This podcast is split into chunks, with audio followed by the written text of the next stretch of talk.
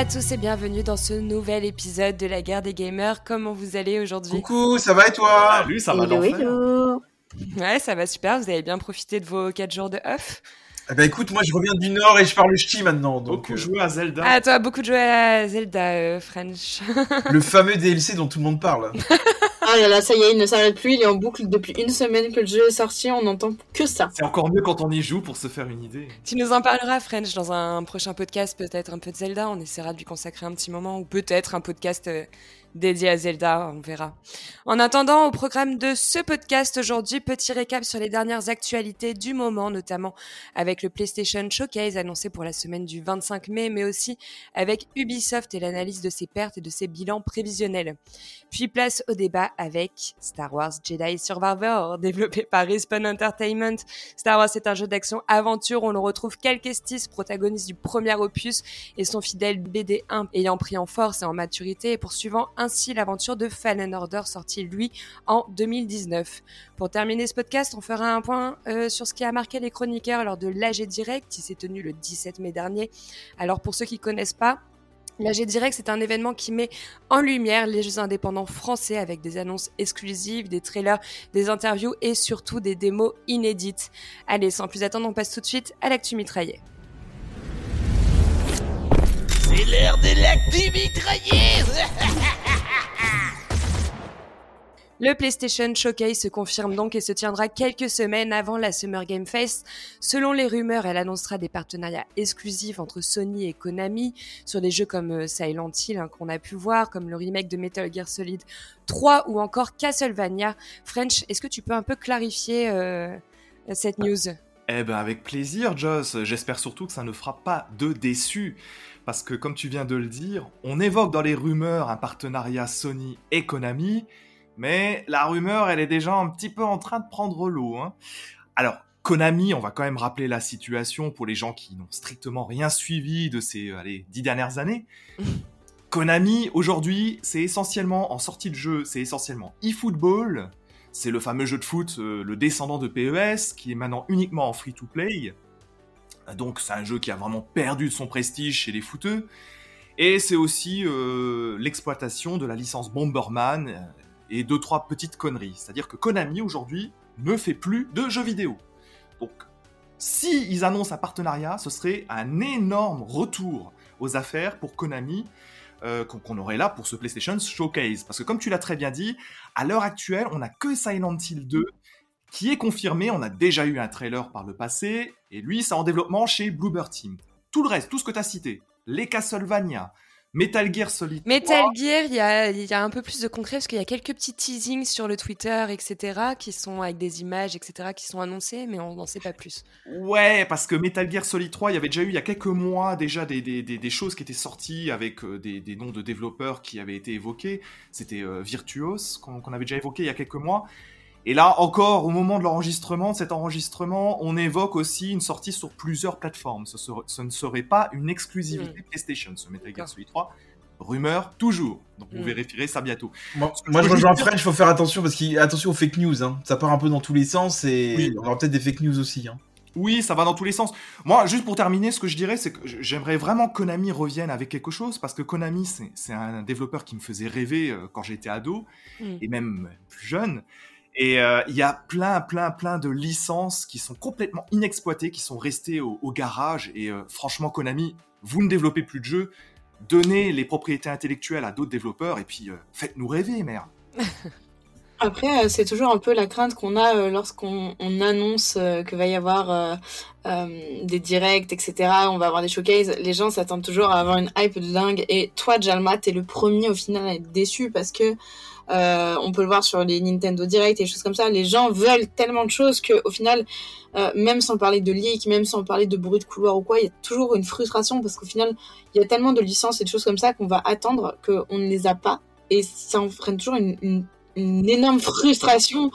Et je suis pas sûre au final, ça, ça reste quand même des grosses choses et on, on peut pas tout avoir. Enfin, il y a énormément de leaks et c'est ouf s'ils arrivent à sortir tout ce qui est potentiellement Oui, bien sûr, tout ce qui est leaké ne sortira pas. Euh, moi, je pense que par exemple Ghost of Tsushima 2, c'est un peu trop euh, prématuré pour qu'il soit annoncé euh, sur ce PlayStation Showcase, mais on attend quand même des grandes exclusivités comme enfin un peu de gameplay. On espère de Marvel Spider-Man 2. Là, je pense qu'il va quand même arriver. Euh, on a Ah, il va arriver, il va arriver, ça c'est sûr. Il y avait déjà eu On des a le teasers, multi The Last of Us. Euh, Jalma, qu'est-ce qu'il y a comme autre annonce qui pourrait être euh, teasé lors Moi, de juste avant de revenir sur les annonces, je voudrais quand même euh, parler du coup de maître de PlayStation euh, pour le coup, parce que vous saviez, PlayStation Showcase, ça faisait quand même longtemps qu'on se disait, mais est-ce qu'ils vont faire une conférence? Faut quand même rappeler qu'ils n'en avaient pas fait depuis septembre 2021. Donc ça Mm. faisait plus d'un an et demi qu'on les attendait. Il y a un insider qui, quand même, le jour de l'annonce, hein, donc c'était euh, le mercredi dernier, alors vous verrez les dates, qui a annoncé une heure avant l'annonce. Aujourd'hui, la date sera annoncée, ça va pas louper, à 16h, PlayStation a annoncé le PlayStation Showcase, donc je vous cache pas que les réseaux après se sont enflammés. Ah. Euh, mais c'est un coup de maître. Pourquoi? Parce que ils ouvrent quand même. euh, on sait que les conférences vont arriver au mois de juin de Microsoft, etc. Et c'est eux qui vont ouvrir le bal. Et en ce moment, vous verrez, vous regardez les réseaux. Là, on est fin mai, on est le 22 mai aujourd'hui au moment où on enregistre. On ne parle que de ça. On ne parle Mm. que de PlayStation. Donc c'est-à-dire que qu'on attend- il y a beaucoup de-. Il y a beaucoup de jeux qu'on attend de la part de, de, de Sony, surtout. Et, et ce PlayStation Showcase risque d'être dément, quoi. Alors après, attention, c'est toujours le problème, c'est que quand tu mets trop la lumière sur quelque chose, il risque d'y avoir des déçus. Parce que, comme tu dis, ça part dans tous les sens, etc. Oui, mais, il faut- mais il faut rester pragmatique. C'est pour ça que du Ghost of Tsushima 2, moi, je pense pas qu'on va le voir. Du, du Bioshock, d'ailleurs, j'ai pas compris ce qu'il vient faire là. Je pense Non, mais non, par contre, on va, on va parler quand même d'autres rumeurs de qui sont plus concret. Alan Wake, Il y aurait, il y aurait un Marvel Wolverine qui serait potentiellement Wolverine. annoncé. Ouais. Euh, Il y a une chose qu'on a, que les gens parlent peu, mais il faut pas oublier qu'Horizon, euh, il y a un multi qui va être, euh, qui va être Ouais. prévu. On se demande s'ils vont pas, comme The Last of Us, euh, annoncer et montrer plus d'images lors de ce PlayStation Il y Showcase. a un Horizon Ouais. 3 aussi hein, qui, est, qui est prévu, il pourrait être. euh, Oui. Ouais, tout à fait. Moi, j'ai vu même des, des rumeurs comme quoi il y aura un remake sur Uncharted. Vous voyez, donc comme quoi on trouve un peu euh, de tout. Ouais. Euh, moi, où j'attends surtout sur le, le PlayStation Showcase, j'attends no- notamment deux studios au tournant. C'est Naughty Dog et Santa Monica. Parce qu'ils ont annoncé travailler sur des nouvelles licences. Et c'est toujours pareil quand vous sortez des grosses licences comme God of War qu'on qu'on qu'on fonctionnait ou comme The Last of Us. Derrière, de proposer une licence aussi forte. C'est toujours difficile, une fois que tu as eu du succès, de savoir rebondir. Et il y a un truc mais dont les gens ne parlent pas du tout. Et moi, je suis assez étonné. Et pourtant, on va avoir des jeux là-dessus. Moi, je vous rappelle quand même que PlayStation, il y a quelques temps, euh, avait parlé du projet euh, China Hero Project, où ils vont faire travailler des studios chinois euh, pour PlayStation. On n'en parle pas du tout. Mais vous, vous pouvez être sûr qu'on va avoir des annonces euh, de jeux chinois, Le jeu, oui. et notamment Stellar Blade et Lost Soul euh, Aside. Je sais pas si je le prononce bien. Alors Stellar Blade, vous verrez, c'est du beat'em all en fait, euh, qui peut Ouais. être très intéressant. Et moi, et c'est bizarre parce que les réseaux ne parlent pas du tout de ça. Il faut pas oublier qu'ils ont fortement investi en Chine et à mon avis, on va avoir des jeux là-dessus. Ça fait plusieurs années et c'est toujours resté un peu dans l'ombre, hein, ce, projet-là. Très peu de gens en parlent. S'il y a bien un truc euh, dont les gens oublient, c'est les choses qui sont un peu de niche, les choses, les projets en fait qui sont un peu cachés de la part de PlayStation, des choses comme ça. Si t'es pas sur du, du, jeu entre guillemets mainstream, tu n'atti- tu auras pas de connaissances. Les jeux indés, il y a très peu de gens au final, mis à part un- une certaine niche de joueurs qui vont en avoir connaissance. Et là, pour ce type de projet, si tu t'intéresses pas à ce genre d'actualité, t'en as pas connaissance. Je, je reviens Ah, toujours là-dessus. en fait, ce qui est dommage, c'est que l'intérêt de ce projet avec PlayStation, c'était de mettre en avant ces petits studios indépendants, en fait. Et justement, est-ce que le travail est assez fait sur leur communication? Bah, Parce que du coup, personne n'en parle. Justement, on pourra le voir à travers ce PlayStation euh, Showcase, mais euh, rappelle-toi, on en avait parlé lors d'un lors d'un micro-trottoir, mais déjà les gens ont à peine connaissance des gros jeux qui sortent en France et qui sont faits par des studios français, ou euh, même des studios étrangers sur des grosses sorties euh, qui, sont, qui sont quand même déjà attendus. Alors imagine sur des studios indépendants dans lesquels Sony a investi en Chine, c'est sûr que en fait au final c'est normal que les gens n'en aient pas connaissance, mais il faut avoir cette curiosité-là, et il y a très peu de gens au final qui l'ont. Donc Ouais, avoir ce que ça, Je voudrais rebondir ce que sur Dinao parce que Microsoft a ouvert la voie et PlayStation va peut-être s'en inspirer. Euh, à la conférence Microsoft au mois de janvier, ils ont annoncé Hi-Fi Rush et là où a été très fort euh, Microsoft, c'est qu'ils ont dit le jeu est disponible, il est disponible sur le Game Pass. Il faudrait que PlayStation suive ce mouvement en fait, euh, proposer un jeu indé mais qu'il soit dispo tout de suite. Et là, ça fera un coup marketing formidable, je pense, pour le, jeu indé. Peut-être qu'ils vont le faire, hein, justement, parce que il y en a quand même, quand même des gens qui sont en train de se dire la démo jouable de Final Fantasy XVI, est-ce que ça serait pas du coup l'opportunité de la sortir maintenant? C'est peut-être un petit peu tôt, hein, mais sait-on jamais. Euh, juste pour rebondir sur ce que tu disais, Nao, euh, histoire d'abonder dans ton sens, euh, pour, euh, pour tout ce qu'on disait sur le PlayStation Showcase et les projets chinois, moi je pense que la réalité là-dessus, elle est plus pragmatique et plus commerciale. Faut pas oublier que Sony c'est japonais et que euh, pour eux, il y a une velléité très forte de, rentrer sur le marché chinois encore plus, de manière plus forte, plus frontale que l'on fait actuellement. Alors peut-être qu'on aura des jeux qui vont cartonner euh, en Occident comme euh, dans les jeux que, que Janma a annoncé, peut-être. Moi, j'ai plutôt tendance à penser que ça va être plutôt des projets de niche et pour le penser pour le marché chinois avant tout et pas forcément pour nous. Bon, sinon, on a Ubisoft hein, euh, qui bascule euh, dans le rouge pour 2022-2023 avec une perte nette de 4, 494 euh, millions d'euros, soit 15% de son CA. French, peut-on justifier cette lourde perte par le retard dans les productions, les annulations de jeux ou encore les nombreux reports qu'a subi Ubisoft ces dernières années? Alors, Je ne te répondrai qu'en présence de mon avocat, sinon Jalma va me casser la gueule. non. Je serai l'avocat d'Ubisoft, je veux bien prendre ce rôle. Alors, non, mais Ubisoft, il y a, sûrement plein de raisons qui peuvent expliquer ce marasme. Euh, si on doit être juste concret tout de suite, déjà, il n'y a, pas eu, euh, a pas eu de grosse sortie. J'ai discuté avec quelqu'un il y a quelques jours encore, et le seul jeu qu'on m'a cité, c'était le, dernier euh, Mario, Mario Lapin Crétin qui est effectivement un très bon jeu, j'avais bien aimé. Hein, et encore, c'est pas à la hauteur de ce qui était attendu en termes de vente. Hein. Oui, c'est vrai que c'était un petit peu décevant. Alors c'est vraiment un bon jeu pour le coup. Hein. Il faut, je sais que toi, Jalma, c'est typiquement le genre de truc qui t'intéresse, donc. Euh, Mais c'est des jeux de niche, hein, on est d'accord, je te rejoins là-dessus. C'est de la niche. Et ce qui est embêtant pour Ubi, alors oui, je sais, je sais, je suis pas un fervent fan de Ubi, mais là c'est pas c'est pas la question. Moi, je suis très emmerdé de, de ces de ces chiffres-là parce que derrière il y a des équipes et moi je n'oublie pas non plus que euh, par, parmi les équipes, il y a par exemple des graphistes de folie qui ont donné vie à tout ce qui est monde de Assassin's Creed, par exemple, qui m'ont fait vibrer comme pas possible. Et je pense que là, dans les 1-2 ans à venir, l'avenir de Ubi va se jouer, d'une manière ou d'une autre. Avec potentiellement un premier gros danger si, euh, si là les mauvais chiffres doivent se perpétuer, avec peut-être la tentative d'un rachat, un rachat sauvage. Hein. Ça, ça, ne ferait pas nos affaires à nous en tant que joueurs. Hein. Bah justement, hein, on sait qu'Ubisoft a énormément réduit ses, effectifs volontairement et involontairement, puisque 80% de cette baisse serait liée à des départs volontaires, hein, non remplacés. Nao, penses-tu qu'Ubisoft soit réellement euh, en crise aujourd'hui? Bah alors euh, pour rebondir sur ce que French disait, on parle pas forcément de départ de développeurs hein, euh, ou artistes parce qu'on sait qu'ils continuent malgré tout d'embaucher euh, et de former avec un programme qu'ils ont un peu à eux où ils forment leur propre talent. Les départs sont surtout en fait sur des fonctions qui sont support. je pense notamment à tout ce qui est service client et autres. On sait qu'il y a eu pas mal de pas mal de licenciements là-dessus. Après ça dépend de ce qu'on entend par crise parce qu'il y a eu bah, parce toutes les échelles, en soit il y a eu des crises sociales, on peut on l'a su, hein, des crises économiques. Ceci dit, plusieurs explications à ça. Déjà, ils savent qu'ils allaient perdre en, chiffre d'affaires, forcément. French l'a dit, euh, quand tu passes de plusieurs sorties annuelles à plus aucune pratiquement, forcément, comparé à ce que tu pouvais faire comme chiffre d'affaires, ça, ça marche. Euh, après, on en a parlé en interne et j'avais évoqué euh, ce fait avec une connaissance qui travaille au sein des studios. Ubisoft dit avoir changé de stratégie et tant mieux en fait. Au final c'est ce qu'on veut. Euh, on veut plus du réchauffé et aucun problème selon moi pour euh, décaler euh, bah, les ventes et autres. Si c'est pour sortir des produits plus qualitatifs comme dirait French adieu Ubisoftery donc tant mieux en fait si leur stratégie est de décaler perdre peut-être du chiffre d'affaires pour mieux vendre après un contenu qui va être plus quali bah ils sont pas à plaindre financièrement au final. Genre c'est qu'ils peuvent se le permettre.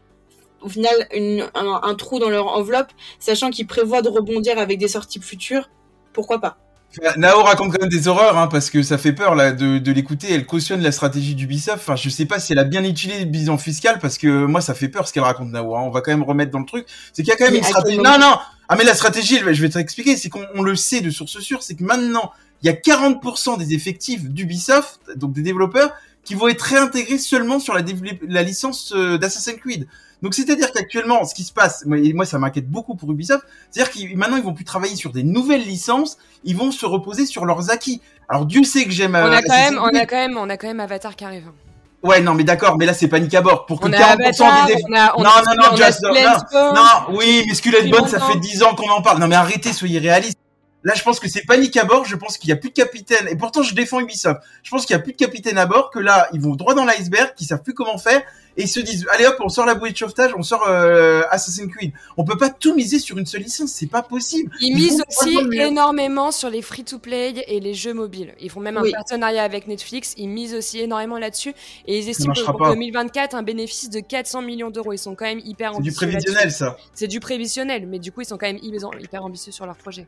Même au Et- niveau et- des jeux qu'ils prévoient, c'est inquiétant quoi. Enfin, je suis pas, moi je suis Après, je suis d'accord avec toi. euh, c'est vrai que avoir du Assassin's Creed, euh, bon, à voir ce qu'ils vont en faire.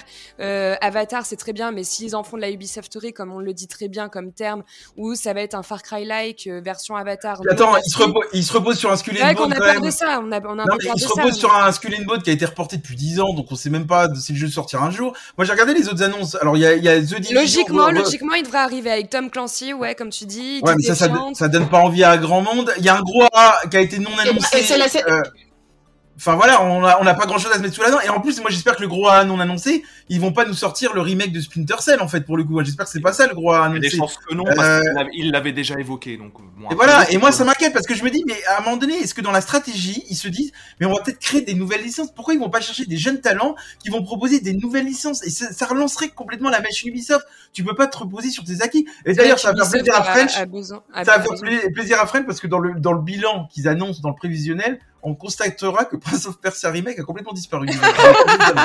c'est vrai. C'est vrai qu'il est arrivé, remboursé, arrivé, remboursé, puis ils ont décidé, je pense, Bah. de l'exit totalement. Moi, je me demande qui, euh, qui encore se, se rappelle de ça. Euh, C'était développé par euh, Ubisoft India et euh, effectivement, ce qui a été présenté, vous pouvez retrouver les trailers sur Internet. c'est- horrible, horrible, Mais horrible. il faut quand même que se rendre compte que 40% des effectifs, c'est quasiment, c'est un développeur sur deux qui bossera sur la licence Assassin's Creed. Mais il reste quoi derrière? Enfin, vous vous rendez compte? Donc Nao, tu peux pas dire que la stratégie est la bonne, ils en ont annoncé trois aussi. Il y, a, il y a ça, ils ont annoncé énormément de Ubisoft sur les années à venir. Rappelle-toi quand ils ont fait un, un showcase limite exclusivement pour ça, Mm. et ils sont quand même 20 000. C'est-à-dire que tu as moins de 10 000 personnes qui bossent sur Ubisoft. C'est-à-dire que tu en as quand même 10 000 autres pour une autre licence. Ce n'est pas rien. Tu n'es pas avec trois clampins qui vont bosser dans un coin. C'est énorme d'avoir plus de 10 000 développeurs Moi, sur moi, un moi, je suis pas d'accord avec toi. Je, C'est énorme. Je pense que tu ne te rends pas compte que sur certains projets, tu n'as pas besoin d'avoir des centaines de personnes et de développeurs euh, pour sortir un jeu. Moi, je suis rejoins French, je pense qu'on va aller vers un rachat et qu'entre temps, il va y avoir beaucoup de départs malheureusement. Et en plus, on sait que, euh, selon des rumeurs, il y aurait l'inspection du travail sur le dos et souvent, ça sent pas bon quand c'est comme ça. Surtout quand ça fuite dans les médias. French, t'avais un dernier mot euh, à dire? Je te voyais lever la main tout à Non, l'heure. il prie pour Ubisoft, il est en train de faire une prière et vous- mettre un siège en place. Moi, moi, je suis assez inquiète pour Ubisoft, hein, perso. En fait, j'ai envie un petit peu de vous rabibocher. J'ai envie que vous vous retrouviez après cette colère, Nao et Jalma. Non, moi, j'aimerais bien, j'aimerais bien que J'essaie de la raisonner, c'est tout. Je- moi, ce que je ne comprends pas, c'est que quand tu es capable de sortir d'aussi gros jeux, des méga jeux comme Assassin's Creed, Far Cry euh, et d'autres, bah, pourquoi ne pas, tout, ne pas mettre une poignée d'équipes, et c'est un peu ce que Nao disait, sur des petits AA plus modestes, mais qui arrivent à nous, à nous ensorceler, à nous, à nous faire rêver. Et Ubi, j'ai souvenir à quelques années de jeux comme ça, on en a déjà eu. Il l'avait fait, effectivement, ouais. Voilà, donc revenez un peu, à faites des économies. J'ai espoir qu'ils aillent là-dedans. Bon, Bah oui. Si vous nous entendez, vous savez quoi faire. Allez, c'est terminé pour l'actu mitraillé. On passe tout de suite au clash du mois.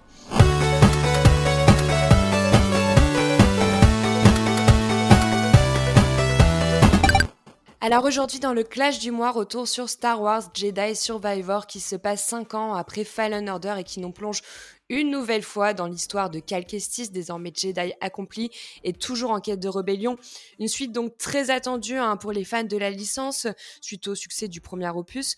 On l'a testé euh, pour vous en parler et on commence tout de suite avec l'histoire. Alors, l'histoire de Jedi Survivor, t'as déjà donné les grandes lignes, euh, ma chère Joss? Très grande ligne. Très grande ligne. Alors, ce Jedi Survivor, c'est une suite euh, à Fallen Order, Jedi Fallen Order, et cette suite se passe 5 ans après. Donc, il y a un petit gap entre les, entre les deux jeux.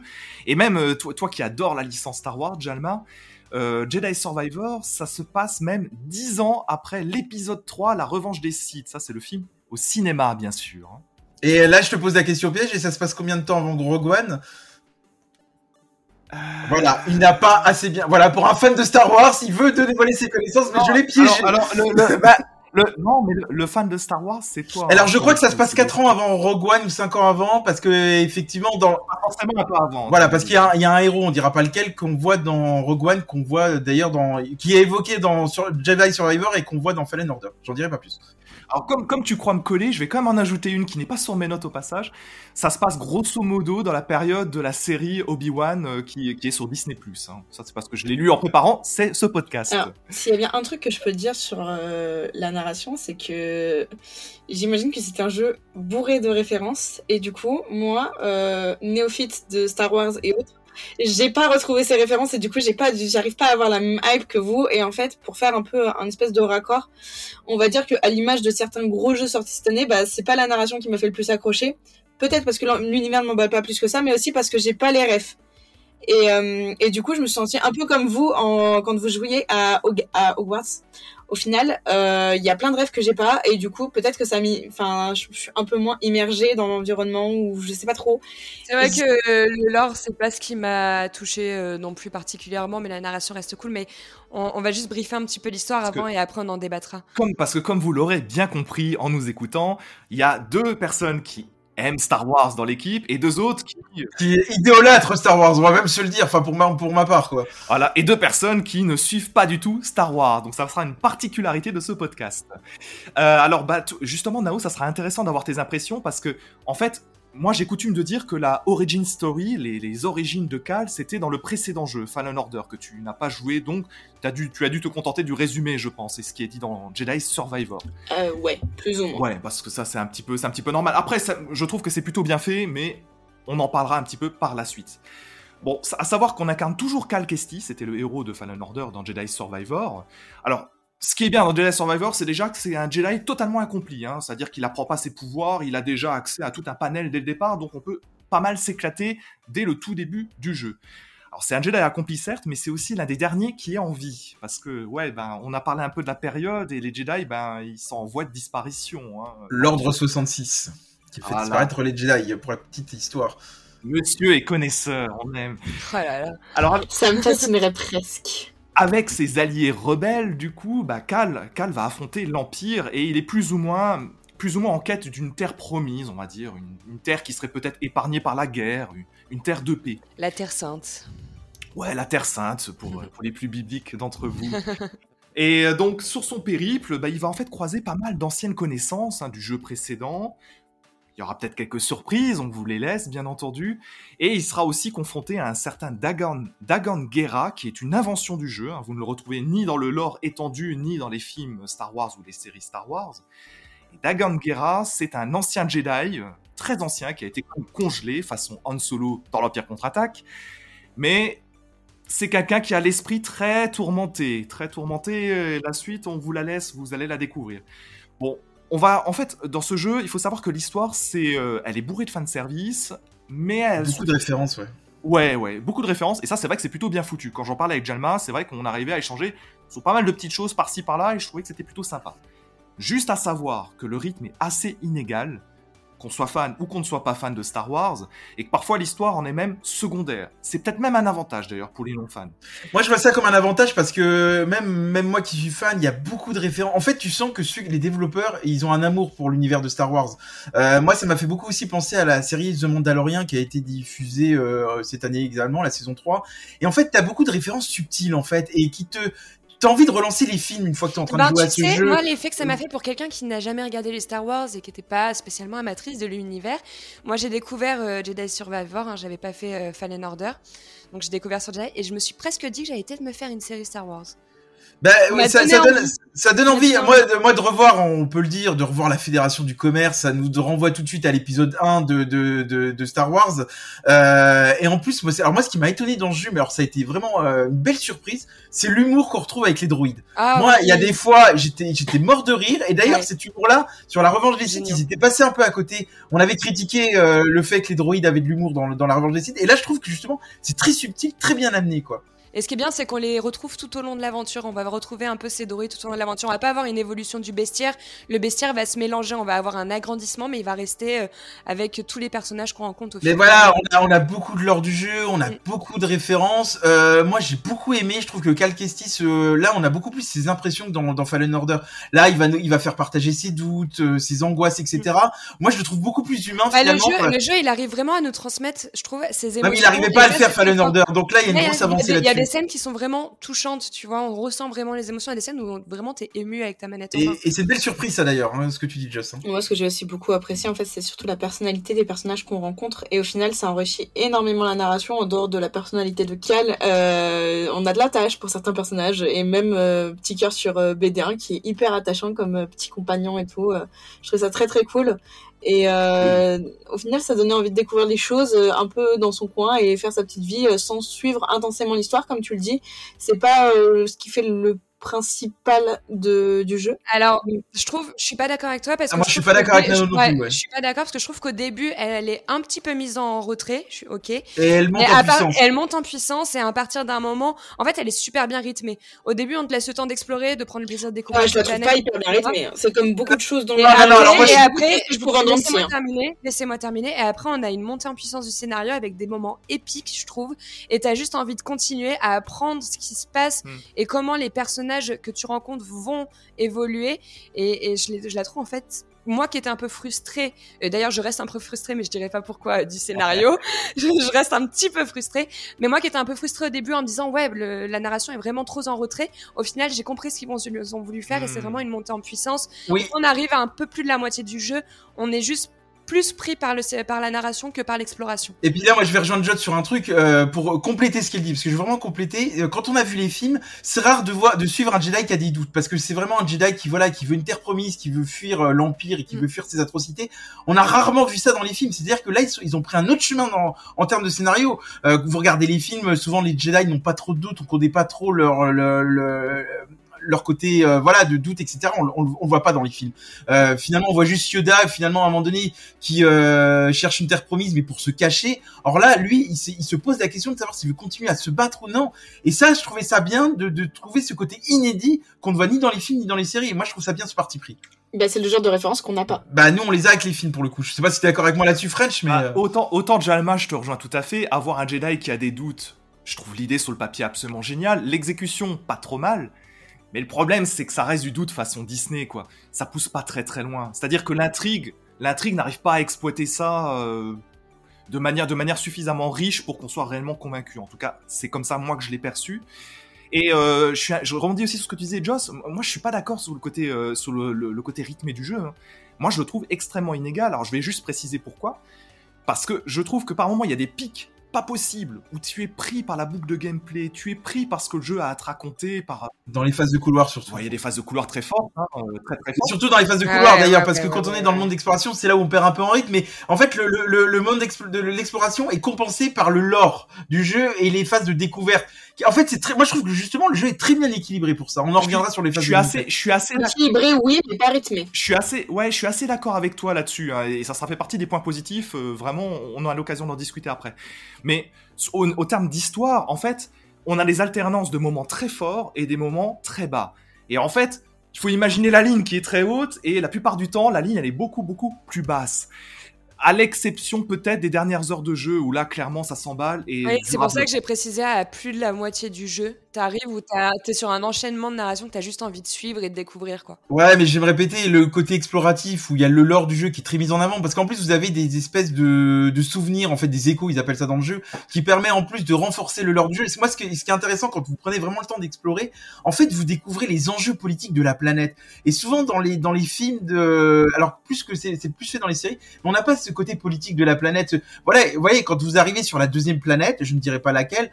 On voit tout ce qui se passe en fait euh, avec les prospecteurs, euh, qui, pourquoi l'Empire est là, pourquoi on retrouve la Fédération du commerce. Il y a toute une explication et, et, et pour comprendre ce qui se passe vraiment dans la planète, faut vraiment explorer et prendre le temps de découvrir et de d'écouter les échos notamment. Euh, et ça, je trouve ça Moi, très sur riche. l'exploration, euh, je te rejoins euh, qu'à moitié, mais on en parlera dans le gameplay. Euh, J'aimerais qu'on parle juste avant de la DA. Nao, est-ce que tu veux en parler? Euh, et ben, je vais mettre en avant le plus gros, l'un des plus gros points positifs selon moi sur cette DA que je trouve très très belle, c'est les cinématiques. C'est du cinéma. La mise en scène très bien faite. Certains environnements sont très très beaux. On passe de la grosse végétation à des déserts assez arides.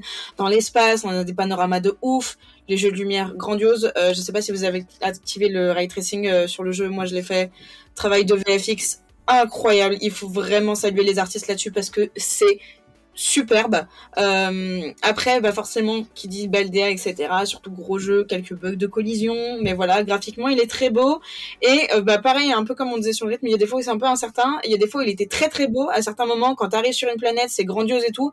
Et il y a dans certaines parties où euh, bah forcément, des fois, tu ressens des petits coups de mou graphiquement sur les textures, ça, ça baisse un peu en qualité, mais voilà. Visuellement, certains ennemis sont très stylés. On a dit, il y en a de partout qu'on va retrouver et euh, boss et mid-boss aussi avec des patterns qui leur sont propres et je trouvais ça très très cool. Euh, mais voilà, quelques ralentissements corrigés et, et c'était c'était très très beau à voir. J'ai beaucoup kiffé. Si je peux me permettre aussi euh, les, musiques, moi j'ai adoré le sound design. Je sais pas si vous, oui, avez fait attention, mais avec le bruit des sables, des vaisseaux de Star Wars et tout. Franchement, non mais c'est épique un vrai beau mot là-dessus. Le sound design est exceptionnel et les compos, les nouvelles compos sont aussi très très belles. Et il y a des compos qui ont été créés pour le jeu, elles sont magnifiques, vraiment. Bah, c'est vrai qu'il y a des arrière-plans fantastiques. On, moi, j'ai plusieurs fois ouvert le, mode photo de, de, la PlayStation parce que c'est incroyable. Il y a des arrière-plans, mm. mais mm. c'est éblouissant, quoi. Euh, d'ailleurs, pour la petite anecdote, j'en parle maintenant euh, avec la DualSense, mais c'est vraiment anecdotique. Mais moi, ça m'a fait marrer. C'est que la couleur de la, ta manette se met en fonction de la couleur de ton sable laser. Ah, moi, j'ai adoré. C'est très, ah, c'est génial. Bon, j'avoue, c'est très fan service, mais moi, en fait, ma manette euh, se met en fonction de ton sabre Bon, par contre, euh, je suis obligé. Alors, ça, me fait chier de les critiquer là-dessus parce que quand je vois Nao qui dit, waouh, les développeurs ont fait un travail incroyable, les ralentissements ont été corrigés. Mais Nao, tu vis sur une autre planète, tu vis sur une autre planète de Star Wars. Le jeu, il est sorti euh, cassé comme pas possible. Euh, moi, j'ai pris, moi j'ai, attendez, j'avais lancé le jeu sur. J'ai dit qu'ils ont été corrigés. Au moment où j'ai lancé le jeu, il y été corrigé. Mais il y a rien qui a été corrigé. Mais j'ai encore lancé le jeu tout à l'heure. J'ai corrigé. Non, Moi, non, non, non, non, non, non, Je peux dire, je peux dire que je l'ai acheté Day One. Je l'ai commencé quasiment à sa sortie. Mais c'est Je peux dire qu'il y avait énormément de saturation quand tu passais dans l'eau. Qu'aujourd'hui, il n'y a plus. Il y a quand même. mais moi, je les ai toujours sur PS5. Et, je, joue sur PS5. Je joue sur PS5. Je joue sur PC, ceci dit. Moi, bah voilà, moi, j'ai beau mettre le mode performance ou le mode qualité. Euh, je veux dire, dès qu'on arrive dans un monde ouvert, tu sens que ça rame, tu sens que c'est compliqué, euh, et tu sens de toute façon que le jeu n'est pas corrigé parce qu'ils ont encore sorti un patch le week-end dernier week-end du 18 mai. il y a encore de nombreux matchs qui vont arriver. Ils ont fait du sale boulot. Le jeu est sorti bien trop tôt. Je suis obligé de les tacler là-dessus. Mais bien sûr que si. Alors, je, moi, je, je, vous observe et puis je mange mon popcorn, bien sûr. Mais je participe aussi à la bataille. Hein. Je joue aussi sur PC. J'ai une très bonne machine. Franchement, c'est pas la folie, malheureusement. Ah, t'es sur, une 3080 en plus, on va dire. Je suis sur une GeForce 3080 et, et, c'est non, c'est franchement. Euh, Merci, Fred. Alors ça tourne mais je l'ai dit qu'il y avait des bugs et des choses comme ça, mais c'était pas, c'est pas, franchement comparé à certains jeux qu'on a pu avoir, c'est pas le pire. Forcément, pour un, en fait, je, je, je vois par rapport au fait que c'est un très gros jeu. Oui, mais ça n'excuse pas tout. On peut, on connaît des très gros jeux qui sont sortis sur PS5 et qui sont très bien optimisés. Je vais te le citer le dernier en date, c'est God of War Ragnarok. Ouais, par exemple. Et qui, et qui alterne euh, couloir et non, mais je, je, vous je, vous rejoins, je vous rejoins aussi.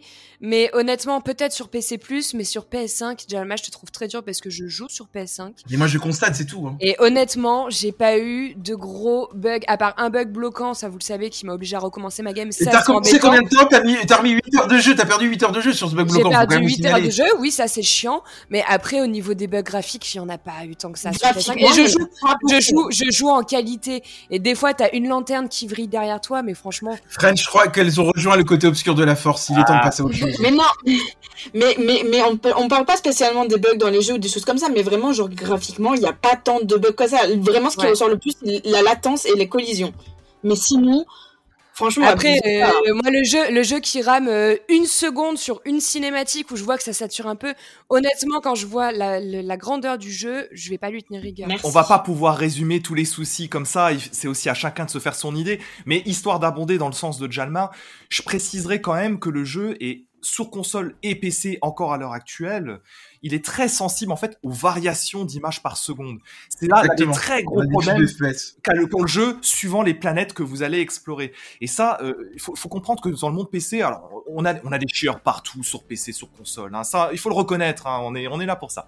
Mais il faut aussi reconnaître que par rapport à ce qu'il affiche, qu'un jeu n'arrive pas à être plus stable au niveau, euh, au, ni- au niveau de son framerate, c'est un problème. Et ça, c'est un truc que je fustige. C'est pas des bugs visuels, mais c'est une, une fluidité qui est franchement aux fraises. Enfin, moi, c'est comme Non, mais si vous, pa- vous voulez parler de vrais euh, dégâts graphiques, parce que là, pour moi c'est des dégâts, c'est les animations faciales euh, de certains PNJ qui sont archi ratées et les synchronisations labiales. Je sais pas si vous avez remarqué, mais des fois le texte lance, il parle cinq minutes après.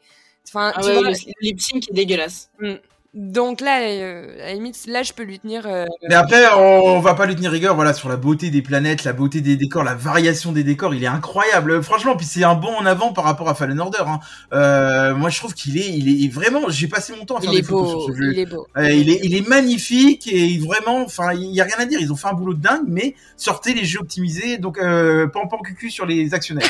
Exactement. Alors, pour mémoire, la, vrai. pour mémoire sur la qualité graphique, on rappelle que le jeu n'est pas sorti sur les consoles d'ancienne génération. Donc, pas de sortie Switch et pas de sortie PS4 et Xbox. Xbox. Ah Bah, t'imagines une sortie Switch, le jeu il se lance pas. En fait, je pense qu'il se lance pas au-delà des menus, quoi. C'est clair. En, en dehors de ça, euh, je pense qu'il y a aussi, euh, je comprends pas en fait qu'il n'y ait pas certaines entre guillemets normes, on va dire.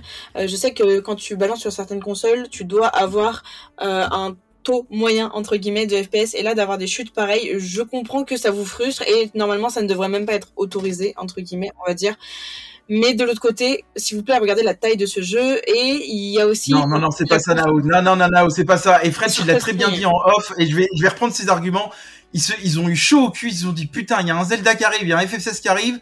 Euh, on avait annoncé Star Wars en mars. Quoi qu'il arrive, vous le sortez fin avril, qu'il soit prêt ou non, parce que derrière, on va se faire éclater par Zelda FF16. Et c'est pour ça qu'il est sorti Mais c'est pas le studio, c'est plus les éditeurs Bien qui en ont mis la derrière. faute sur le dev. Mais oui. Parce que tu sors un Zelda, tu sors un Star Wars, Star Wars se faisait écraser. D'ailleurs, regardez, on n'entend plus parler de Star Wars, on entend parler que de Zelda en ce moment.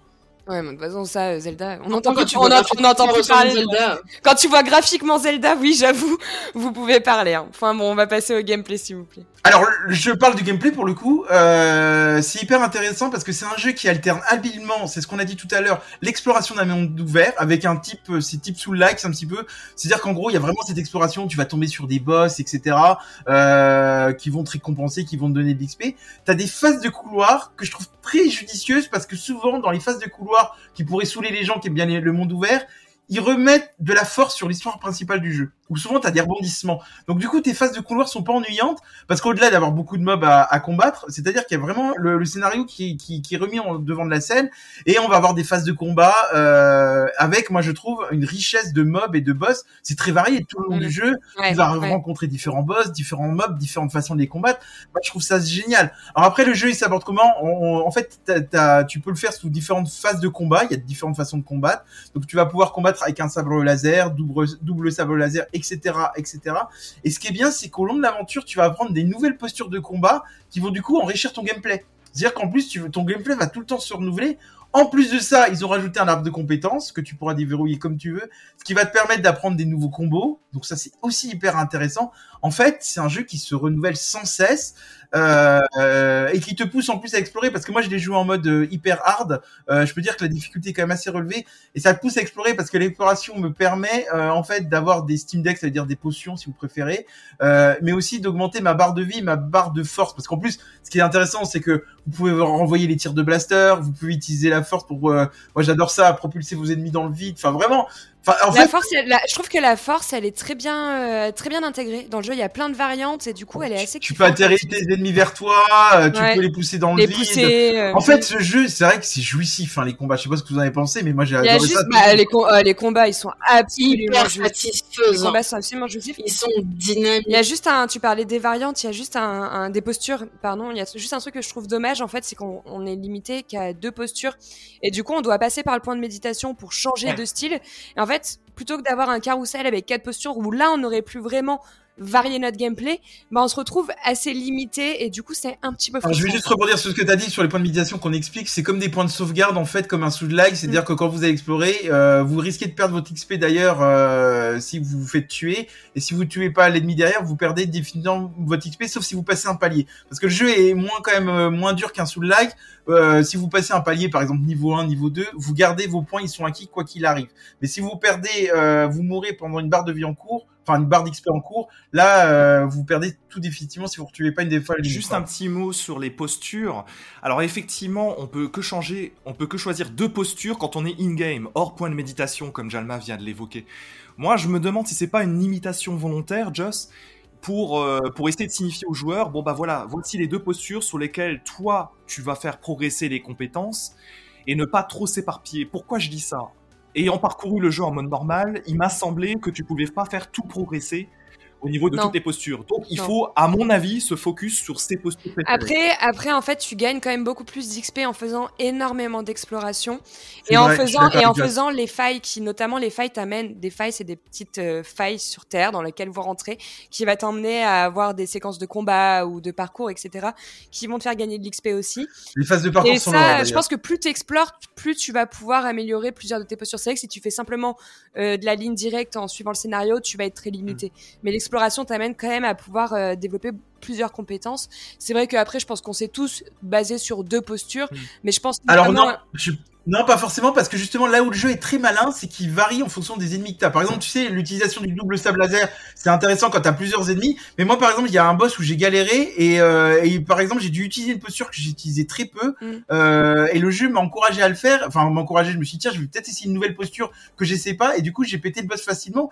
Donc, il y a certains boss à mon niveau de difficulté qui m'a obligé à changer de Niveau- posture. niveau de le jeu te difficulté. varie. Juste une chose, Nao, mais tu parlais de niveau de difficulté. Niveau de difficulté, euh, à part un boss, on est quand même sur du truc très simple, hein, en mode normal. Toi, tu joues en extrêmement difficile, mais c'est pas du Moi, gros C'est pas, euh, c'est pas du gros challenge. Il y a quelques mid-boss que tu rencontres sur la map qui vont te donner un peu du fil à retordre, mais sinon, les boss principaux, ils sont plutôt easy peasy. hein. Moi, je le trouve intéressant, en fait, au final, le choix de posture, parce qu'il s'adapte assez bien, on va dire, au type de joueur et au rapport qu'on a avec le jeu. Et ça reste une question aussi d'accessibilité et de s'adapter à la manière dont ton joueur joue. Une personne qui va privilégier, l'exploration, etc., il trouvera son compte aussi. Et justement, c'est quelque chose que j'ai apprécié, c'est que l'accessibilité est hyper poussée pour tous les types de joueurs. Et on en revient au fait que euh, c'est très bien, en fait, pour, au final, pour les jeunes générations, pour les jeunes joueurs, etc., qui puissent, au final, trouver leur compte dans ce type de jeu aussi. Mon, mon- mon regret sur les phases de gameplay, euh, parce que j'ai toujours un petit regret moi dans les jeux Star Wars, qui dit Star Wars dit vaisseau spatial, qui dit vaisseau spatial dit pouvoir les utiliser. Malheureusement, on regrettera qu'il n'y ait pas des phases de combat euh, dans les dans l'espace avec des vaisseaux spatials comme le proposait Star Wars Squadron. C'est toujours mon petit regret moi dans les Star Wars quand on n'a pas une petite phase de combat euh, avec des vaisseaux. Moi, je voudrais revenir sur un truc, c'est que, hum, bah, à la base, euh, ce qui se passe, c'est que je j'avais peur. J'avais peur de ce jeu, j'avais peur de le lancer, etc. C'est pas mon univers et tout, donc je m'attendais vraiment à un jeu full combat, action, etc. Et au final, il y a pas mal d'aventures, il y a pas mal d'explorations, de découvrir. Euh, on peut également parler euh, du du fait que Kobo soit un énorme terrain de jeu. Au final, euh, j'ai j'ai aimé le- la diversité au final qui était proposée dans ce dans cet opus. Alors, euh, je, je pense que là-dessus, on sera quand même assez d'accord pour ceux qui y ont joué. C'est moi, ça m'a beaucoup, beaucoup fait penser dans la structure euh, au Tomb Raider moderne, hein, tout simplement, des Shadows de Tomb Raider, ce genre de choses. Parce que vous en avez Mm, pas. mm, Oui. bah, surtout avec les, avec, euh, les, phases, phases de, de couloir, plateforme ouais. euh, que tu Mm. peux retrouver. euh. Non, les phases de plateforme, là, avec les. Oui, mais les phases de plateforme souvent tu la trouves dans des phases couloirs. C'est ça que je voulais dire. Oui, ouais. c'est beaucoup dans les phases. Ah, t'en as aussi dans Oui, l'exploration. oui, hein, oui, oui, effectivement, pour accéder Mais à ces zones. Au mais final, c'est bien d'avoir des zones colorisées et des grandes étendues parce que ça permet un mix des deux plutôt qu'un univers archi vide et ils ont su, en- entre guillemets, tirer du positif de ce qui pouvait être une faiblesse parce que c'est vrai que les gens, des fois, on en marre des trucs trop colorisés, etc. Là, c'est hyper bien amené, comme tu l'as dit, Jalma, tout à l'heure. Et au final, je trouve ça vraiment bien de la manière dont c'est amené, même si euh, ce jeu tire parti euh, et profite de tout ce qui marche dans d'autres licences. De toute façon, au final, l'exploration, on n'est pas trop noyé dedans parce que tu as deux planètes, en fait, qui vont vraiment t'offrir de l'exploration. Les restes, elles sont quand même. Les autres planètes sont quand même un peu plus couloirisées. Donc, au final, tu te perds pas euh, non plus énormément. Et c'est là le coup de génie, à mon sens, et j'assume mes mots euh, sur Jedi Survivor, c'est que par rapport à Fallen Order, ils ont opté pour moins de lieux, mais étendre les lieux. Alors comme tu l'as dit, il y a effectivement, euh, mini micro spoil, il y a effectivement deux grosses planètes. Mais ces deux grosses planètes, il faut savoir qu'en fait, il y a énormément de structures qui s'imbriquent dans cette structure, dans ce squelette de planète. Et moi, j'ai trouvé ça extrêmement réjouissant à explorer euh, ou euh, à trouver le moins de petits coffres à la con, euh, à l'autre bout de quelque chose. Et alors, mon kiff à moi, ça a surtout été les mid-boss qu'on a tous Ouais, ouais, ouais, il y en a des super. À chaque fois, je prenais mon temps, je restais avec eux, je, je, prenais, je me faisais mon petit. C'est avec eux, etc. Moi, ils m'ont bien défoncé pour le coup en mode hard, hein, parce que pour le coup, euh, là, je retrouvais quand même certains sous le like euh, et c'était intéressant parce que du coup, moi, c'est vrai que ce jeu m'a challengé. En fait, c'est ça. Là où j'en ai en termes d'accessibilité, c'est qu'en fonction de la difficulté, il y en a pour tous les goûts. Et en plus, c'est une difficulté qui est intéressante, c'est-à-dire qu'en gros, c'est ton personnage qui se prend plus de coups, mais il n'y a pas une sorte de sac à PV en fait Non. pour le coup. Euh, J'ai pas eu le sentiment que les boss étaient plus durs en mode difficile, mais ça demande à être beaucoup plus à être beaucoup plus malin, et c'est ça où le jeu était de- c'est intéressant. beaucoup ouais. de techniques, ouais, beaucoup d'esquives. euh, L'esquive qui est pas toujours bien précise d'ailleurs, notamment sur les parades. Des fois, quand t'as notamment une arme, euh, t'es en train de faire un coup, l'autre va t'attaquer, tu veux parader, ça va pas annuler le coup. Donc ça, j'ai trouvé ça un peu chiant quand tu joues avec les doubles sabres. Ça, je trouvais ça un peu chiant. Par contre, je voulais dire au niveau de l'exploration, je sais qu'on va pas être d'accord, Jalma. Vous en parlez, vous adorez aller trouver le moindre petit coffre. Moi, je kiffe. J'ai vraiment aimé au début, mais à la longue, je l'ai trouvé hyper chiante. Parce qu'en fait, t'es très peu récompensé. La grande majorité des collectibles que tu vas avoir, ils vont clairement être inutiles. Parce qu'en fait, ça va être des composants pour ça, des couleurs pour BD1, ou des couleurs ou des tenues, des moustaches. Euh, t'as à la limite les parchemins et les reliques euh, qui vont être intéressantes. Et encore, parce que tu vas, ce que tu vas acheter en magasin, ça va être euh, des coupes de cheveux ou des trucs pas très utiles. Donc au final, l'exploration, t'as 20% de choses intéressantes que tu vas récompenser pour euh, te level up, mais le reste, c'est beaucoup de cosmétiques et ça en devient un peu Et useless. tu sais déjà ce que tu oublies, et c'est le principal, une phrase de très philosophe, dans une quête, ce n'est pas la finalité qui est importante, mais le chemin parcouru. Et là où je te rejoins pas, moi c'est pas d'avoir les récompenses qui m'ont enthousiasmé dans le jeu, c'est de découvrir le lore en explorant et que je suis allé de surprise en surprise. Et moi, en tant que passionné de Star Wars, ça m'a suffi. Pas Non, besoin d'avoir un- pas besoin d'avoir une couleur de sabre à la clé pour être heureux dans ce jeu. Bon. Voilà, tout la est dit, merci. bon. J'aurais aimé à la limite que l'exploration t'apporte plus que du cosmétique, tu vois. Ou à la limite que le cosmétique t'apporte euh, des compétences supplémentaires, tu vois. C'est vrai. Tu sais ce que dit, tu sais ce que dit Yoda? Fais-le ou ne, ne le fais pas, mais il n'y a pas d'essai. Tant que tu as parcouru le chemin, que tu as trouvé la force en toi, c'était le principal. Ouais, mais Allez, je, on a- je- je- On a pas sorti ça déjà au dernier podcast? Oui, je rejoins, je rejoins quand même Joss sur un truc, c'est que les récompenses. Alors, on ne joue pas pour la récompense. Je suis d'accord avec toi, Jalma. Pas forcément, en tout cas. Vous- ça me rend triste de voir que vous êtes deux looters en fait. quoi. Non, mais, mais c'est vrai que c'est, je, je trouve que là-dessus, c'est un jeu, il aurait gagné probablement à avoir des choses peut-être un peu plus fortes que, que la petite moustache ou le bouc ou la coupe Mm. mulet qui est indispensable, comme tout le monde le sait. Euh, J'aimerais qu'on passe au convaincu, pas convaincu. Est-ce que vous recommandez Jalma? Est-ce que tu recommandes? On commence carrément par moi. Et là, moi, je te le fais en une phrase. C'est le deuxième chef-d'œuvre de cette année 2023 Et- après Hogwarts Legacy. oh merde! merde. Avant ou après Hogwarts Legacy? Euh, c'est le. Ah, je mettrais Jedi euh, devant parce que je suis plus fan de Star Wars que de Harry Potter. Et cher Joss, alors, du coup? Euh, bah moi comme je vous l'ai dit, je connaissais pas euh, Fallen Order, donc j'ai vraiment découvert la licence avec Jedi Survivor et j'ai j'ai vraiment adoré, surtout pour sa DA et, euh, et ses environnements. C'est vraiment euh, du grand spectacle. Euh, le gameplay, je le trouve hyper satisfaisant, je le trouve solide euh, et dès le début, en fait, t'es pris dedans avec des enchaînements euh, de combats et des galipettes, juste tu te fais kiffer. Euh, sinon, le lore, il est intéressant, mais comme je suis pas amatrice de l'univers, j'étais un peu moins sensible que toi, Jalma, visiblement. Euh, L'histoire, elle est classique, hein, mais elle reste sympa. On est sur une durée de vie qui est honnête, avec un contenu qui est quand même plutôt conséquent. Personnellement, c'est une très grosse surprise. Je m'attendais pas à accrocher autant. C'est une super découverte. Mm. Euh, bah maintenant, j'attends plus qu'avec impatience le troisième épisode parce que le game director, je l'a pas caché, hein, il souhaite faire une trilogie. Et tu t'engages à regarder les films et les séries comme tu l'as dit en début Je de pense, podcast je pense, Euh, commence par les séries, les films, ça fait vraiment Non, mais beaucoup, je- beaucoup. Tu vas tout je regarder. vais commencer une série. Ouais. Alors demandez, demandez à Joss et on verra si elle les a regardés, si elle va acheter une peluche de gros goût, gros gu, pardon, et on verra comme ça si elle a bien regardé la série et les films. J'en dirai pas plus. Euh, Nao. Euh, bah, découverte également pour ma part. hein. J'ai pris un vrai petit plaisir à découvrir ce jeu, assez prenant. On a envie d'en découvrir un peu plus euh, chaque fois. Euh, combat hyper jouissif et tout. euh, Enfin, j'ai bien bien kiffé. Euh, je le recommande. Euh, je sais pas si en termes d'originalité, etc. Euh, c'est, euh, on est au must de l'originalité parce que au final, il- prend les recettes de plein de, de licences qui marchent, mais ça fonctionne et c'est bien amené. Donc voilà, mes belles découvertes ceci dit, et euh, je pense qu'il fera partie de mes faves de l'année. Alors on a Jalma juste qui nous met bébé Yoda euh, devant devant. Ah bébé Yoda, regarde bien les séries. ok bon. Eh French, oui. toi ton avis. C'est lui. Oui, bah mo- moi ça me fait très plaisir de vous entendre, Nao et Joss en particulier, parce que en fait c'est c'est pas un bon jeu Star Wars, c'est un bon jeu tout court. C'est-à-dire que Jedi Survivor, à moins qu'on fasse un rejet complet de l'univers Star Wars, on peut tout à fait l'apprécier sans forcément connaître les tenants et aboutissants du jeu. Donc ça, c'est plutôt cool. Moi, ce que j'en pense, au moment où j'y jouais, et la, la nuance va être très importante, au moment où j'y jouais, c'était le meilleur triple A euh, pour moi de cette année, hors remake. Depuis, il y a eu autre chose qui est sorti. Zelda. Et c'est, voilà, mais, mais Sachant, que- sachant qu'il faut qu'il soit honnête, il nous a dit beaucoup sur Messenger parce qu'on parle en off qu'il était déçu de cet épisode, mais ça, il ne veut pas l'assumer encore. Mais on va y venir. on va y Ouais, venir. ouais, on va- ah, c'est pas le moment, ce c'est pas le moment, c'est Zelda. pas le moment de parler, Hmm, c'est pas ce qu'il C'est pas le moment de parler de, de Zelda, mais j'ai surtout dit que le début m'avait un peu déçu. Maintenant, j'ai plusieurs dizaines d'heures dessus, donc j'ai un autre avis.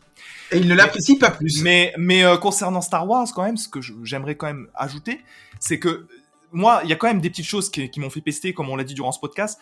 Les annexes, j'ai trouvé que, à part la découverte du lore, qui est plutôt très réussi à base d'écho, en particulier comme Jalma euh, l'a très très bien dit, Joss aussi, je crois. J'ai quand même trouvé que c'était complètement pété. La modélisation, on n'a pas du lip sync, mais il y a pas que ça. La modélisation de personnages secondaires à l'espèce de cantina, Ouais, c'est complètement dit, à ouais. côté. Tu sens très bien qu'en fait, ils, ils se sont Mm. absolument pas focus sur ces points précis. Ouais. Il y a ouais, quand même des failles assez manifestes par moment. Malgré tout, Mm. j'ai pris un j'ai pris un kiff de taré dans ce jeu et pour moi ça sera indéniablement un des très très très gros jeux de cette année. Je suis très content. Ouais, hein, toute l'équipe s'accorde. hein, euh, je pense que ce nouvel opus, vous pouvez le retrouver sur euh, console et PC pour 70 euros.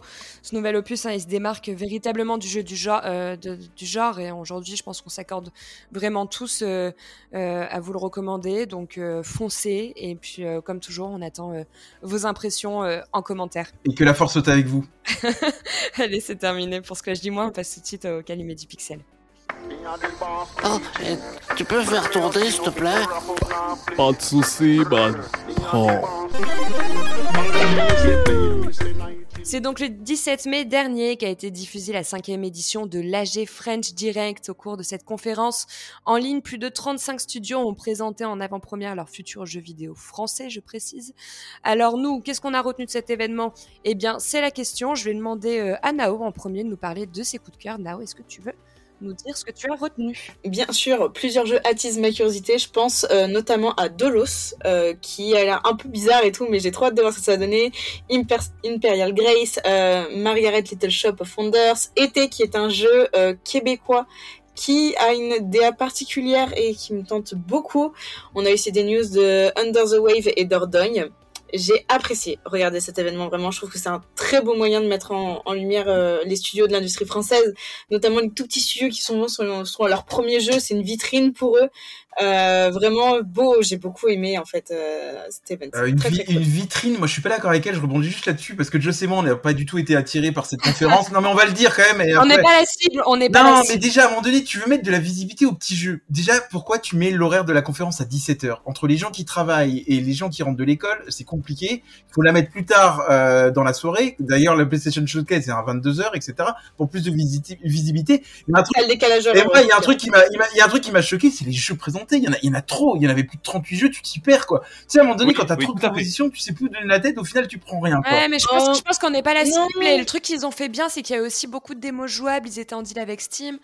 Tu vois, ça a aussi apporté un vivant. Je crois qu'on est, on est devenus des joueurs de Sony, nous, à part les PlayStation Showcase, plus rien Mais, nous mais, mais moi, mais moi, mais moi, j'ai toujours été très Sony. hein. Je suis désolée, hein, mais. euh, Non mais vous, moi franchement, j'ai envie de m'étouffer quand je vous entends quoi. Nao, je, je vais, je vais venir à la rescousse un petit peu.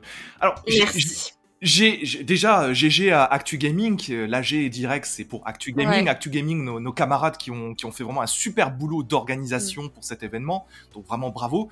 Et moi je rejoins quand même Nao là-dessus. On sait très bien que pour un jeu c'est très compliqué d'avoir des mises en avant. Si t'as pas une, une sorte de vitrine de taré avec Sony, Microsoft ou autre, euh, déjà tu peux oublier tout de suite. Donc moi je trouve ça bien qu'il y ait ce type d'événement qui soit fait. Alors après peut-être qu'il y a trop de jeux. Peut-être qu'il y a trop de jeux. Je, je crois même qu'il y en avait 55 de présentés. hein. Encore plus que ce que tu disais. Je crois. trop. Ça, c'est peut-être trop. C'est vrai que c'est Et en définitive- peut-être dû, dû séquencer comme, euh, comme tu disais, Jalma, en trimestre. euh, plusieurs petits Bah événements oui. et présenter plusieurs petits jeux. Par contre, j'ai trouvé ça très bien, les interviews. Puis une heure et demie de conférence, c'est long. Il faut faire des conférences plus petites, 45 Oh, minutes. arrête, s'il te plaît, euh, le Summer Game Fest, ça dure plus ou moins ce temps-là. Ça te gêne pas, mais c'est juste que c'est des gros jeux, etc. Et que là, t'as pas trouvé ton intérêt. C'est des jeux de qui sont pas au goût de tous, je l'admets. Mais c'est ça qui fait la beauté du jeu vidéo aussi, c'est c'est sa diversité, c'est le fait de, de trouver sa place dans une grosse industrie, c'est de trouver en fait le petit jeu de niche qui va t'attirer.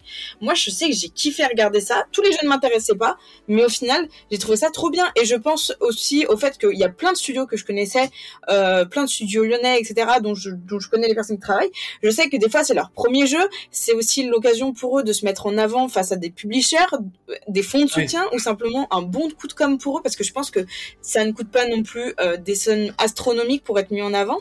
Et un studio euh, lyonnais, par exemple, ou autre, hein, au fin fond de la campagne, si tu veux, qui galère à se faire connaître, ça, c'est un très bon coup de communication. Et ça ne me choque pas que tu aies une cinquantaine de jeux, parce que c'est des courts trailers. Ah, moi, je La pense dernière- noyé dans la masse. Summer Game Fest, on s'est tapé des 15 minutes de Call of, et ben je peux te dire, je préfère me taper un AG direct avec des fois des trailers qui durent une minute que, que regarder ce qu'on a pu regarder auparavant. Call of fait partie des meilleurs jeux vendus en Europe, donc t'es en train de critiquer ça quand même, quoi. Mais, suis non, mais, non, mais je rejoins, je rejoins Nao, je suis d'accord, c'est très important de donner de la visibilité à des petits studios, notamment français. Là-dessus, je la rejoins énormément. Et tout simplement, Jalma, on n'est pas la cible, on n'est pas des amateurs d'indé, on n'est pas des curieux sur ces jeux-là. Je pense qu'il y en a beaucoup euh, qui ont été. Regarde, Chia, alors j'ai un contre-exemple, Chia a été très visible cette année, pourtant petit studio français de 12 personnes, et pourtant il a eu une belle visibilité, Ouais, mais ce que tu oublies quand même de dire, ok, c'est cool pour Chia, mais Sony aussi a, fait une opération autour qui est non négligeable. Hein. Mm, mm. Et voilà, et, et, et ça a été le cas pour d'autres jeux aussi du côté Microsoft et compagnie. Euh, regarde, là en ce moment, il y a un Planet of Lana qui va à peine sortir. Nous, on le suit depuis quelques mois, mais Microsoft. Enfin, ils ont un jeu qui est très très bien noté, donc ils le mettent aussi beaucoup beaucoup en avant et j'imagine que ça contribue à son. Bon, il est présent dans le Game Pass aussi, hein. le Game Pass aide beaucoup, euh, Microsoft aide beaucoup les jeux indés grâce à ça. Bah bien sûr, mais regarde, enfin là je vois, je vois et vraiment il y a des studios où ils font, à la base, t'as pu le, le voir sur le studio par exemple de Prisma Stone, c'est un petit studio fondé à la base par des étudiants qui sont de mon école. Euh, eux à la base c'était juste histoire de faire une démo pour un projet étudiant et puis ça a pris de l'ampleur.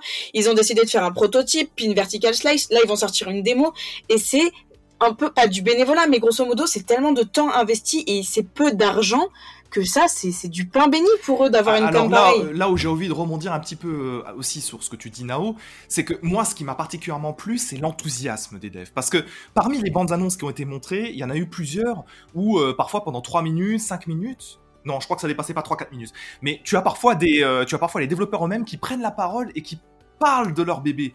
Et alors, pour être tout à fait franc, j'ai pas retenu beaucoup de jeux. C'est-à-dire par rapport à mes goûts, Ah, on y vient oui, bah, je- bah, je- on va être, on va être transparent.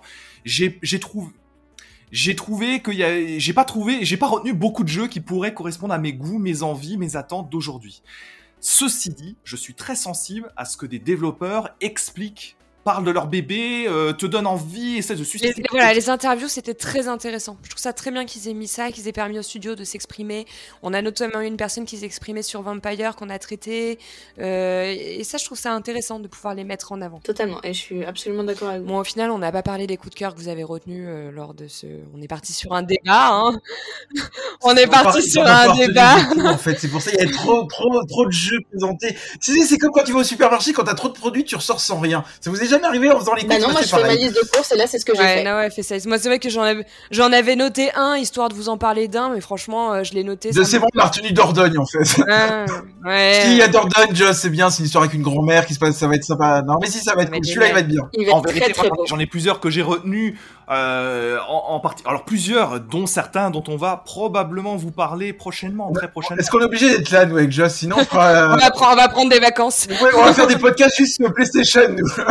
Vous êtes médisants, c'est des... je suis sûre que ça peut être des très bons jeux. Oui, il y en, y a qui. Dordogne, vous avez raison, ça sort du lot. Trench, je sais que t'en as retenu un. Plusieurs. Euh, dans des textures un peu orangées, j'ai plus le nom. euh. Alors j'ai, oui, alors ça c'est To Hell with the To Ugly. the Hell with the Hell Ugly. with the Ugly, dont on reparlera, mais je, je- j'avais surtout envie d'évoquer là, dans les plus, encore plus petits jeux, à, mes yeux en tout cas, Last Moon, j'ai bien aimé, euh, ça m'a rappelé un petit peu mes, mes action RPG euh, quand j'étais jeune et insouciant encore. C'est très inspiré de Cult of the Moi, Lamb. j'ai eu hein. l'impression d'avoir beaucoup en fait de vues et de revues, et c'est ça le problème dans certains indés comme ça, c'est que c'est du vu et du revu, quoi. On veut de l'inédit, ouais. Comme j'ai expliqué, et je le, re- je le redis, c'est difficile quand tu es un jeune studio de partir sur des trucs, euh, de dépenser énormément, énormément d'argent d'argent pour faire des choses nouvelles parce que c'est de la recherche et du développement, ça a un coût et ils n'ont pas ces moyens-là. C'est pour ça que souvent c'est des premiers jeux. C'est pour dire, ok, voilà de quoi on est capable, on peut tendre vers mieux. Pourtant, Stray, c'était un premier jeu, ça a très bien marché. Oui, hein. mais c'est pas les mêmes budgets. Non, mais s'il te plaît, pitié. hein. c'est C'était pas un premier studio, premier pas- jeu c'est d'un studio, un studio récent. C'est pas les mêmes budgets. Bon, allez, on va s'arrêter pour ce podcast, euh, parce que ce débat, je crois qu'on pourrait le continuer une éternité. Oh si oui. vous voulez continuer ce débat avec nous, n'hésitez pas à nous rejoindre sur notre Discord. J'essaye de le placer. Yes Euh, en attendant, on vous remercie une nouvelle fois pour votre fidélité, pour vos écoutes. On vous remercie à ceux qui nous On suivent sur vous Radio, aime sur Radio Béton. On ne vous oublie pas. Merci de nous écouter euh, tous les mercredis. Merci à Radio Béton encore de nous diffuser. On pense à vous. Et euh, nous, on se dit à la prochaine. Et déjà, dernière chose, ton CV, on postule chez Sony. Hein. À bientôt Allez, Bye. Des cœurs sur vous et à bientôt. Ciao, ciao.